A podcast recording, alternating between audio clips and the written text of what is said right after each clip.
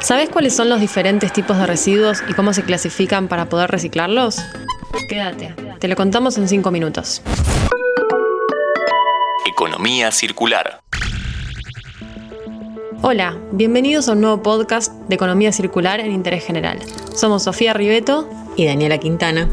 En este episodio vamos a hablar sobre los diferentes tipos de residuos que generamos y cómo se clasifican para su reciclaje.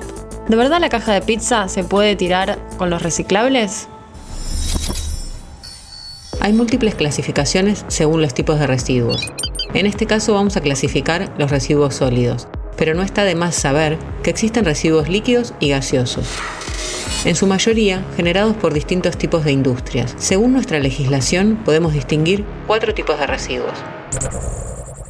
Residuos sólidos urbanos, que se componen de la basura doméstica residuos industriales, institucionales, comerciales o de servicios, que son los residuos que se generan institucionalmente y conviene diferenciar entre inertes, que son escombros y materiales similares, en general no peligrosos para el medio ambiente, y los residuos similares a los residuos sólidos urbanos, pero generados en grandes cantidades concentradas. También están los residuos peligrosos, que por su composición química u otras características requieren tratamiento especial. Aquí podemos incluir los residuos médicos y de laboratorio, que son restos del trabajo clínico o de investigación. Y los residuos radioactivos, que son materiales que emiten radioactividad aún en su etapa de posuso. Y por último están los residuos agrarios, que son los que proceden de la agricultura, la ganadería, la pesca, las explotaciones forestales o la industria alimenticia. Dentro de estas tipificaciones, nos interesa poner el foco en los residuos sólidos urbanos, que es donde los ciudadanos de a pie podemos operar. Este tipo de residuos se clasifican según su origen en orgánicos e inorgánicos, o también se puede decir húmedos y secos. Orgánicos aquí es sinónimo de húmedos, Pensemos en cáscara de fruta o restos de infusiones. Mientras que inorgánicos o secos son productos que ya fueron industrializados, por ejemplo, los envases.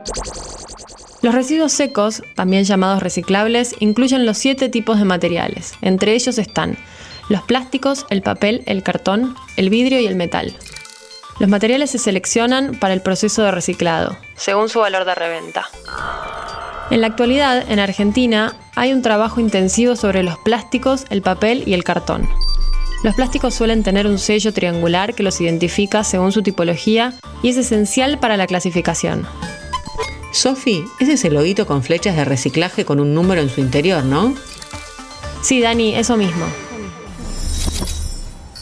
En el caso de los papeles y cartones, se agrupan por primera y segunda calidad según el estado en que se encuentren el tipo de papel o impresión que tengan y su estado de higiene. Sofi, ¿la caja de pizza se puede reciclar? Sí, Dani, aunque tengan grasa chorreada de mozzarella, la caja de pizza se puede reciclar. La indicación que dice que lo que separás para reciclar debe estar limpio y seco es para que en el tránsito, hasta que efectivamente llegue a la planta recicladora, estos materiales no sean una tentación para insectos y roedores. Por otro lado, y a pesar de ser reciclables infinitas veces, tanto el vidrio como el aluminio no son los más elegidos por los recuperadores. En el caso del aluminio, por su bajo peso específico, y en el caso del vidrio, por su bajo valor de reventa.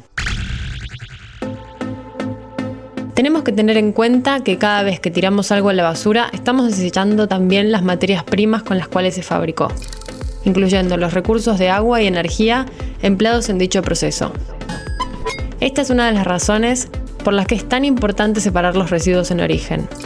Así se revalorizan los materiales recuperables y también los recursos utilizados en su producción.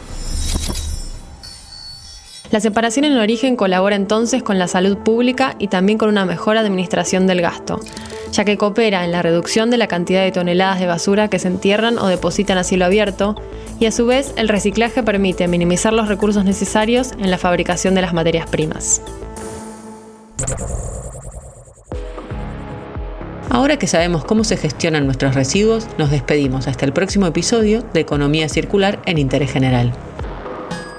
¿De verdad la caja de pizza se puede tirar con los reciclables?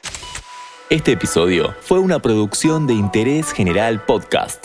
Desde el 2020, acompañándote todos los días. Cinco minutos. Para que conozcas algo nuevo.